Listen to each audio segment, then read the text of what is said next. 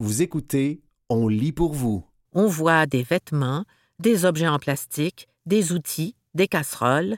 Les Québécois mettent n'importe quoi au recyclage.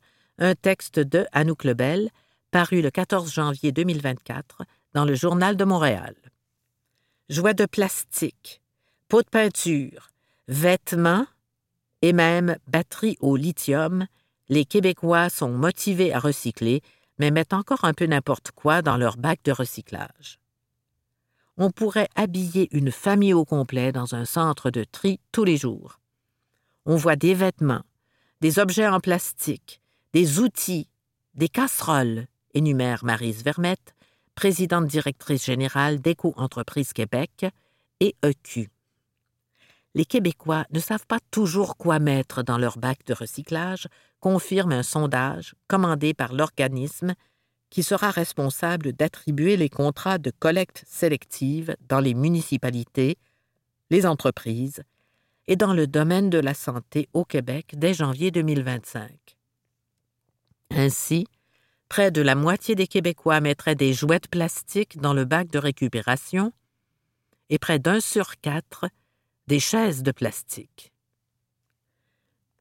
Il y a un écart entre la volonté de faire le bon geste et la capacité à le faire, explique Christian Bourque, vice-président exécutif de la firme Léger, qui a mené le sondage en novembre dernier. Mauvais tri. Bonne nouvelle, presque tous les Québécois recyclent, une nette amélioration par rapport à il y a 30 ans. Or, si près d'un Québécois sur neuf pense faire les choses correctement, tous ne passent pas le test lorsqu'on leur demande si des objets peuvent aller ou non dans le bac de recyclage. J'ai l'impression qu'il y a un manque d'information. À partir du sondage, le tri ne semble pas si facile que ça, analyse le sondeur. Sur 15 objets présentés dans le coup de sonde, les répondants ont réussi à en classer en moyenne 11 au bon endroit. Les jouets et les chaises de plastique arrivent en tête de liste des objets qu'on pense pouvoir mettre au recyclage, mais qui n'y ont pas leur place. Plus d'un répondant sur dix pense que les matériaux de construction peuvent aller dans le bac, ce qui n'est pas le cas. C'est 7% pour les batteries au lithium on voit des vêtements, des objets en plastique, des outils, des casseroles. Les Québécois mettent n'importe quoi au recyclage.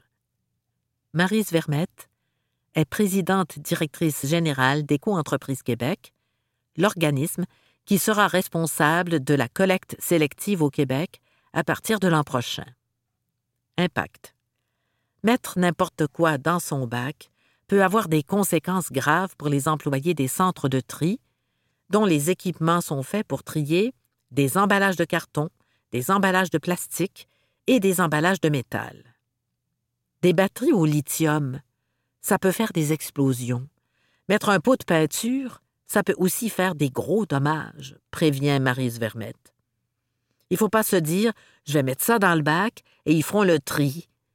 Le centre de tri n'est pas fait pour ça, ajoute celle qui travaille dans le domaine depuis 30 ans plus de 2100 Québécois de 18 ans et plus qui participent à la collecte sélective des matières recyclables ont répondu au sondage mené du 16 au 24 novembre dernier. Ils pensent à tort que ces objets vont au recyclage. Jouets de plastique, 47% Chaises de plastique, 39% Masques de protection, 15% Matériaux de construction, 12% Grille-pain, 12% Batterie, 7% Ça va dans le bac. Les contenants de papier, plastique, carton, verre ou de métal, les emballages comme les cartons d'œufs, les conserves ou les plats d'aluminium, les imprimés comme les circulaires, magazines et enveloppes. Ça ne va pas dans le bac. Les jouets de plastique, vêtements, les matériaux de construction comme le bois, le béton, l'asphalte, les pots de peinture, les batteries. Source Éco-entreprise Québec. C'était on voit des vêtements, des objets en plastique, des outils, des casseroles. Les Québécois mettent n'importe quoi au recyclage. Un texte de Anouk Lebel, paru le 14 janvier 2024 dans le Journal de Montréal.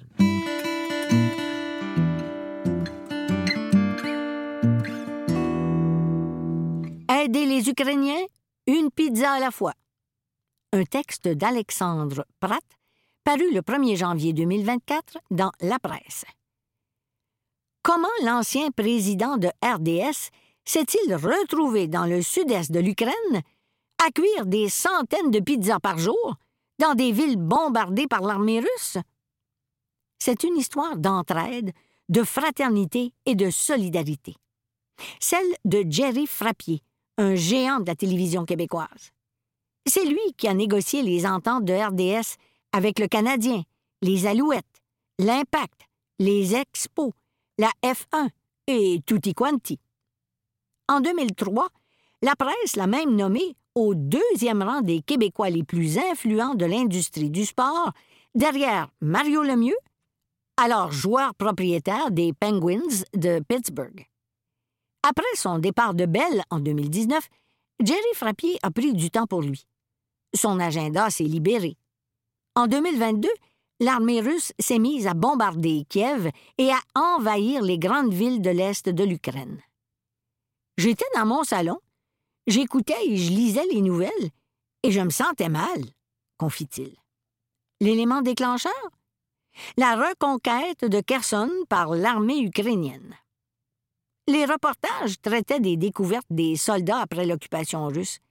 Il était question de viols, de citoyens assassinés, d'infrastructures dévastées, de villes sans eau courante ni électricité.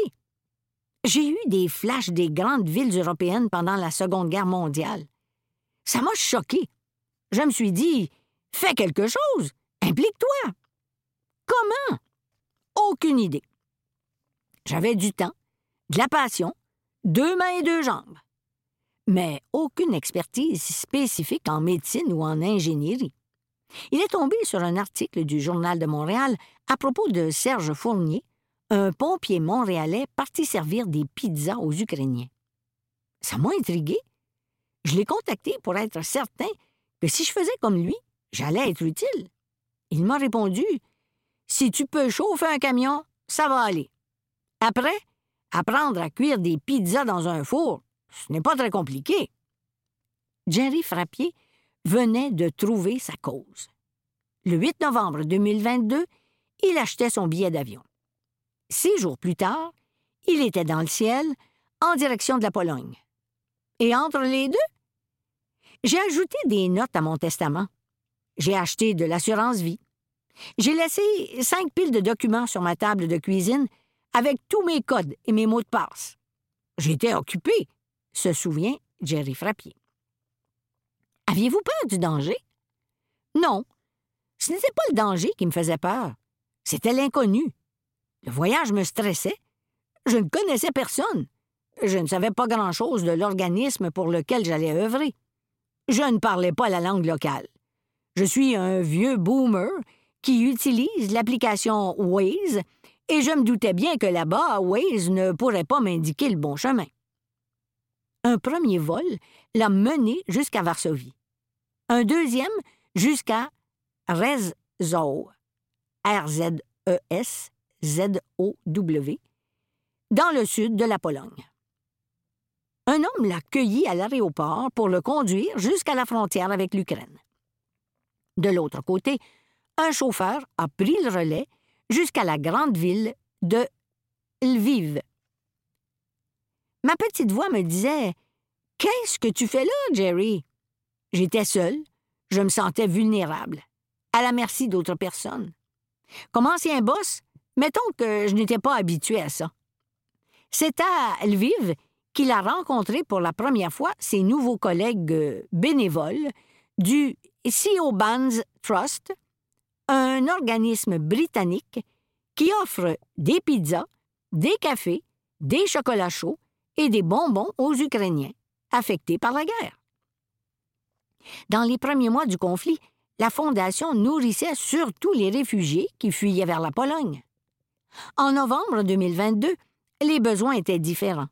Les bénévoles se rendaient désormais dans les régions les plus affectées par la guerre, dans l'est du pays.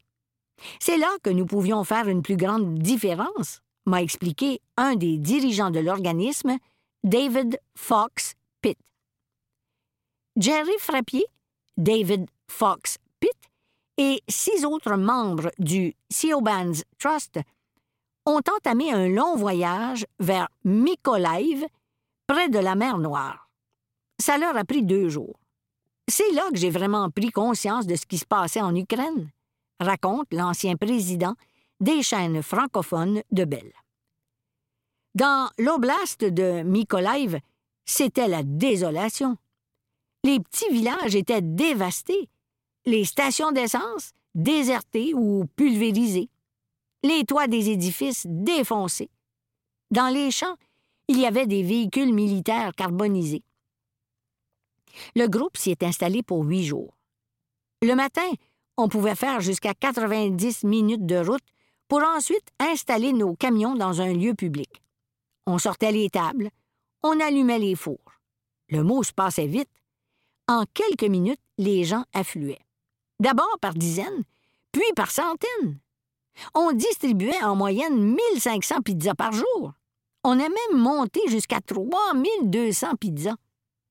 En soirée, il fallait décharger des palettes entières de pizzas de l'entrepôt et les empiler dans nos camions pour qu'elles décongèlent à temps pour le lendemain. À Mykolaiv, il y avait de l'eau potable, du gaz et du propane. La moitié du temps, de l'électricité. Mais à une heure de route de là, à Kherson, les gens manquaient de tout. La ville était divisée en deux. À l'est du fleuve Dniepr, les Ukrainiens. À l'ouest, les soldats russes. Tout autour, des mines, des bombes et des missiles. Le premier jour à Kherson, nous nous sommes installés au Freedom Square, se souvient Jerry Frappier. Il y avait d'immenses tentes fournies par l'armée, dans lesquelles se trouvaient des génératrices. Les gens faisaient la file pour charger leur téléphone. À côté, il y avait une autre file. Celle-là, c'était pour l'eau potable, livrée dans des camions-citernes. Ça m'a marqué. Je n'en revenais pas. On n'avait pas encore terminé notre installation que déjà on entendait des bombes au loin. C'était la première fois de ma vie que ça m'arrivait. C'était énervant. Mais les résidents, eux, n'avaient pas peur. Ils ne réagissaient pas. La dame qui attendait sa pizza et son café me trouvait bizarre. Je me trouvais un peu niaiseux d'avoir eu peur, évoque Jerry Frappier. Mais plus les jours passaient, plus la situation à Kherson se détériorait. Il y avait de plus en plus de tensions, confirme David Fox Pitt, qui était le compagnon de camion de Jerry Frappier. J'avais déjà vu plusieurs barrages militaires de quatre ou cinq soldats avec un petit abri sur le côté, renchérit son collègue québécois. Mais jamais un gros comme celui-là. Il y avait une quarantaine de soldats et deux gros bunkers couverts. Et là, pour la première fois, j'ai entendu une bombe siffler. Au bout du fil, David imite le bruit d'une bombe qui explose. Un cri terrifiant. Vous écoutez? Aider les Ukrainiens, une pizza à la fois. Un texte d'Alexandre Pratt, paru le 1er janvier 2024 dans La Presse. Les Russes balayaient le territoire, un peu comme un pêcheur de saumon quadrille son secteur, illustre Géry Frappier. Tout le monde courait. On pouvait lire la peur dans les yeux des soldats. C'était effrayant. J'ai figé comme un chevreuil devant les phares. Une bombe est tombée tout près du camion, à environ 50 mètres, estime David Fox Pitt. Le choc. Les bénévoles sont partis en cinquième vitesse vers Mykolaiv, puis vers Saporidja, à quelques heures au nord. Pour quatre des huit membres du Siobans Trust, ce fut la fin de la mission. Jerry Frappier, lui, a décidé de rester. Une fois à Japoridja, il a tourné une courte vidéo de deux minutes à l'intention de ses proches. Première journée ici, après quatre jours à Kherson, dit-il. On était heureux de partir de là. On sert ici depuis cinq heures. Il n'y a pas une bombe de tomber, donc on est très heureux. C'est non seulement un soulagement, ça nous permet d'être très concentrés sur ce qu'on fait. Distribuer des pizzas, des milliers de pizzas. Tu leur démontres que la communauté internationale ne les a pas oubliés? À son retour au Canada, Jerry Frappier a été malade. Une grosse pneumonie. Il s'est enfermé douze jours dans son condo de Montréal. J'étais à terre, physiquement et émotionnellement. Le doute l'a envahi. J'étais très déchiré. Je me demandais qu'est-ce que ça a donné d'aller servir des pizzas, de donner de l'espoir aux gens? Puis le lendemain, tu n'es plus là pour leur donner une deuxième portion. Je me disais que ces gens-là allaient retourner dans leur réalité, qu'ils n'auraient plus d'autres pizzas, que les enfants n'auraient pas d'autres bonbons, que les femmes n'auraient pas d'autres serviettes hygiéniques. C'était un one-shot deal. Je n'étais pas certain de l'impact qu'avait eu mon geste. De l'autre côté, ajoute-t-il, mes collègues du Siobans Trust m'expliquaient que je n'étais pas allé en Ukraine pour changer le monde. Si nous sommes là, me disait-il, c'est pour donner aux Ukrainiens un moment de répit dans leur misère. Tu leur donnes un peu d'espoir. Mais surtout, tu leur envoies un message tangible. Tu leur démontres que la communauté internationale ne les a pas oubliés. Les gouvernements font leur part en envoyant des missiles, des véhicules et tout. Mais qu'un Canadien de mon âge, qu'un Allemand, un Zimbabwéen, une Californienne, un Écossais, un Anglais et un Français soient dans leur cour arrière, pour eux, c'est significatif. C'est un geste concret de notre soutien. J'ai répondu OK, maintenant je comprends. Deux mois plus tard, Jerry Frappier est retourné en Ukraine. Toujours avec le Bands Trust. Toujours pour distribuer des pizzas, en plein hiver. Mais cette fois, son groupe a évité Carson. Les conditions avaient changé. C'était devenu trop dangereux, explique David Fox Pitt. Jerry Frappier a plutôt été déployé ailleurs. Deux semaines dans l'Est et une autre dans la région moins connue d'Ivano-Frankivsk, tout près de la frontière avec la Roumanie.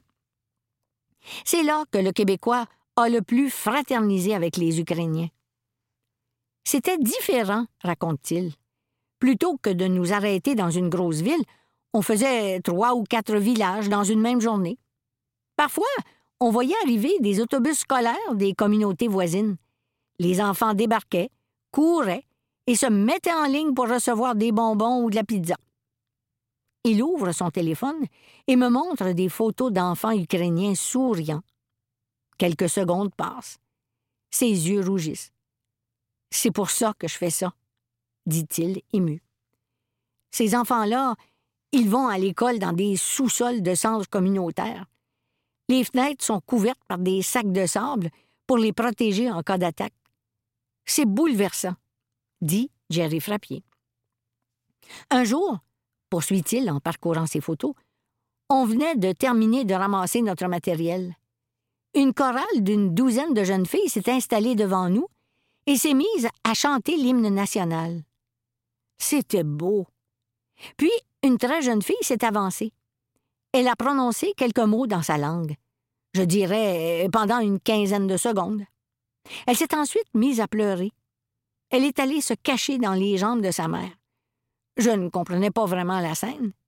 L'interprète nous a dit Elle vous remercie d'être ici, parce que chaque petit geste compte pour que son père puisse revenir du front sain et sauf. J'étais à l'arrière de notre groupe. Je me suis viré de bord. J'ai pleuré. Ça m'a profondément touché. Il continue de défiler les photos dans son téléphone. Une la touche particulièrement. On y voit des femmes d'Ivano-Frankivsk qui se réunissent au centre communautaire du village afin de coudre des uniformes pour les soldats ou encore des filets de camouflage pour les abris et les véhicules. Ce n'est pas la population ukrainienne qui gagnera la guerre, ce sont les soldats. Mais ce peuple, crois-moi, il est 100% uni derrière ses troupes, lance-t-il, avant de m'annoncer son prochain projet. Un troisième séjour en Ukraine. Qu'est-ce que le Siobans Trust? C'est un organisme britannique créé en 2020 pour soutenir les jeunes de la région de Dundee, en Écosse. Toutefois, après l'invasion russe, son mandat a changé. Sa mission est maintenant de fournir des denrées aux réfugiés ukrainiens, ainsi qu'aux communautés les plus affectées par l'invasion russe. Depuis mars 2022, les bénévoles du Bands Trust ont distribué plus de 1 million de pizzas. C'était Aider les Ukrainiens, une pizza à la fois. Un texte d'Alexandre Pratt, paru le 1er janvier 2024 dans La Presse.